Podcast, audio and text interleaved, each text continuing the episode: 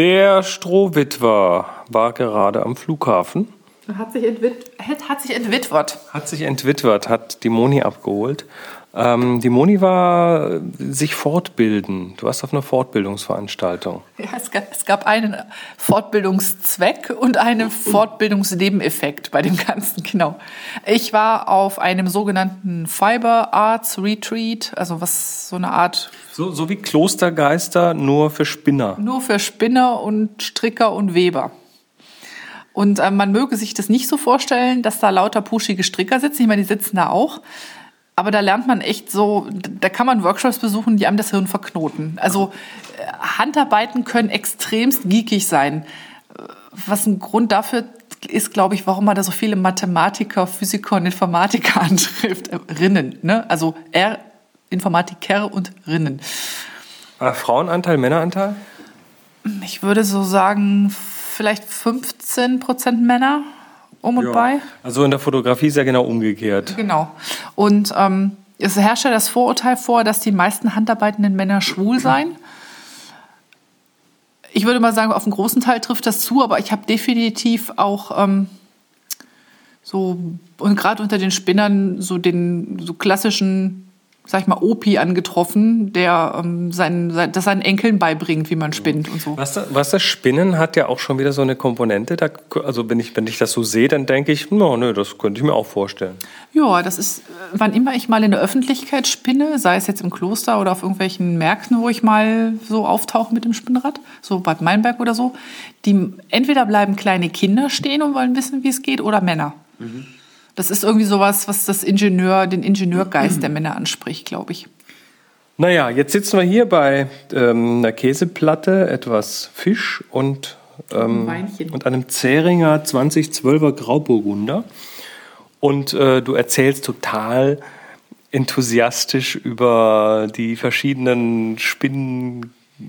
Lehrerinnen, die da waren und so. Das sind alles so, die sind alle so ein bisschen online auch äh, bekannt und man, man kennt die so und das waren jetzt quasi so deine, deine, deine so ein bisschen Vorbilder, die du da jetzt auch getroffen hast, oder? Ja, genau. In der, in der Foto-Community gibt es das ja auch, ne? So die, die Leute, zu denen man auf Workshops geht oder deren Sachen man bei YouTube anguckt und so. aber mit Foto-Community ist nicht die fotocommunity.de, ne? Ich meine nicht das, was man so liebevoll Pimmelbude nennt, sondern sondern so den, den Kreis der internetaffinen Fotografen, die sich ja auch um so doch um die eine oder andere Figur so scharen.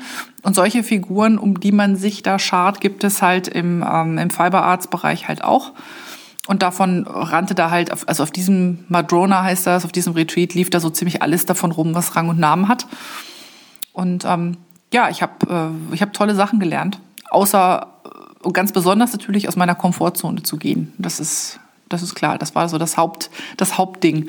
Das war so ein bisschen Dehnungsübung für die Komfortzone von Moni. genau.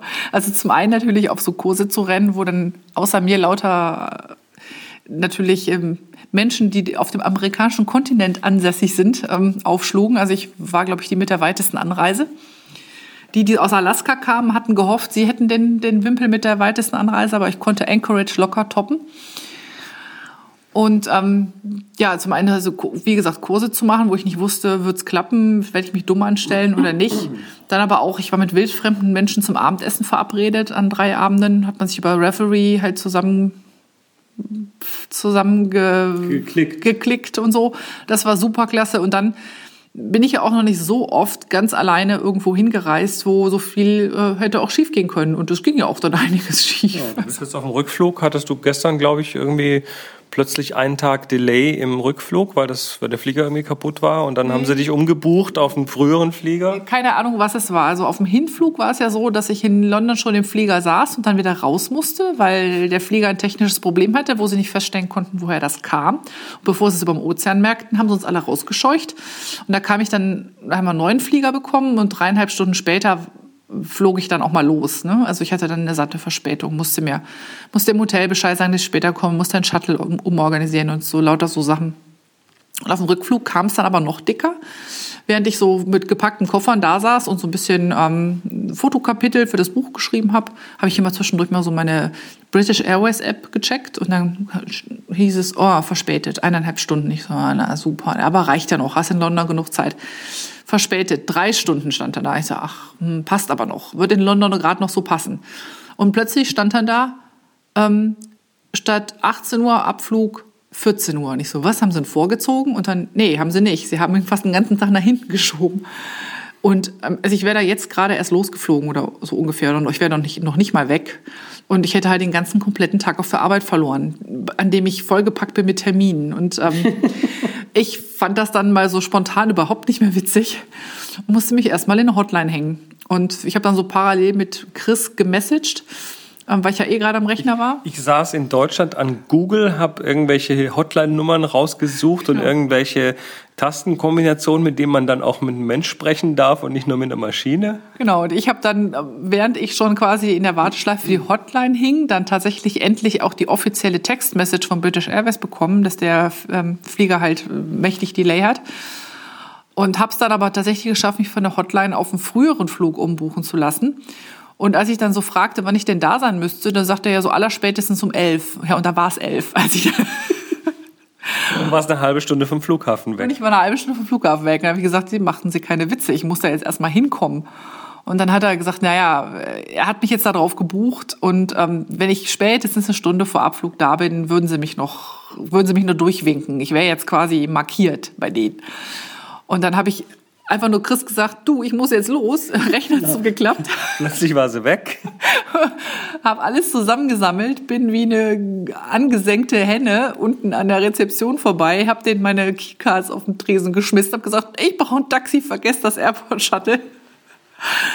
Und dann haben die mir, dann stand da tatsächlich so ein Limousinenservice gerade rum und dann haben sie den Mann gleich rangewunken und ähm, wenn der nicht da gestanden hätte, wäre es wahrscheinlich echt eng geworden. Also wir müssen jetzt den Gürtel etwas enger schnallen, weil das alles irgendwie dann noch ein bisschen teurer wurde. Ja, das hat dann mal schlappe 70 Euro gekostet, nee, 70 Dollar gekostet. Dann halt eben ähm, rechtzeitig zum Flughafen zu kommen, zusätzlich zu dem, was ich für das Shuttle ja schon gezahlt hatte, ne, was ich jetzt nicht in Anspruch nahm. Dafür haben sie mich dann auf den äh, Notausgangplatz gesetzt, als ich dann da ankam. Immerhin. Okay, also äh, spannend. Wir müssen den Gürtel wirklich enger schnallen. Leute, wir müssen ja Workshops machen und wieder Geld verdienen, sonst wird das nichts mit der Villa. Ähm, während Moni weg war, habe ich hier fleißig Katzen versorgt und ähm, Katzenklos geputzt und Katzen gefüttert und nebenher habe ich noch äh, so diverse Workshops online gestellt. Also Jetzt ist dann äh, in den nächsten ein, zwei Tagen ist der New Yorker Workshop. Also ich werde im Oktober werde ich in New York einen Workshop halten, gemeinsam mit Princeton Photo Workshops. Und ähm, der wird online gehen und ähm, der Donegal Irland Workshop auch. Und dann habe ich außerdem noch viewfindervilla.de oder .com ist eigentlich egal. Das ist beides, glaube ich, das gleiche. Ähm, habe ich äh, schick gemacht und dort ganz viele Sachen reingestellt. Also wer mobil drauf geht, der muss mal hier auf den Menü, auf, dieses, auf diese drei Linien, das sogenannte Hamburger-Menü klicken und dann kann man da so mal schauen, wie es in der Villa aussieht und so. Und für Thomas, ja, es kommt noch Katzen-Content. wir, haben, wir haben es gesehen und ja, es kommt noch Katzen-Content. Genau, die Villa-Katzen. Andere haben Skeptic Cats, wir haben Villa-Cats und äh, Du machst aber keine Staubsauger-Workshops, oder? Staubsauger-Workshops? Naja, weil du mir ge-SMS hast, ähm, kurz bevor ich ankam, dass du jetzt unbedingt saugen müsstest. Ach so, das habe ich getwittert, weil, weil es ist ja, also früher, fr früher, ne, also vor ein paar Monaten war das so in der alten Wohnung, dass wenn ich, wenn ich mal oder wenn Moni oder sonst jemand mal gestaubsaugt hat, dass dann die Katzen weg waren. Also unterm Sofa oder draußen und ne, die hatten einfach panische Angst vor dem Ding.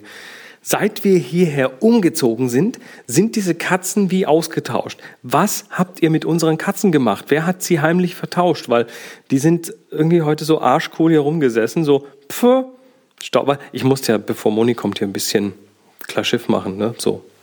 Bei hat Wollmäuse übrig gelassen. Ich habe eine übersehen. Du willst ja nur, dass ich sie verspinne. ja, verspinn die Wollmaus. Ähm, ja, na egal. Auf jeden Fall, äh, das war ein kurzer Update und wir sagen mal. Ja, bis äh, bald. Ja, tschüss. Ach so, jetzt muss ich das hier noch ausmachen. Ja.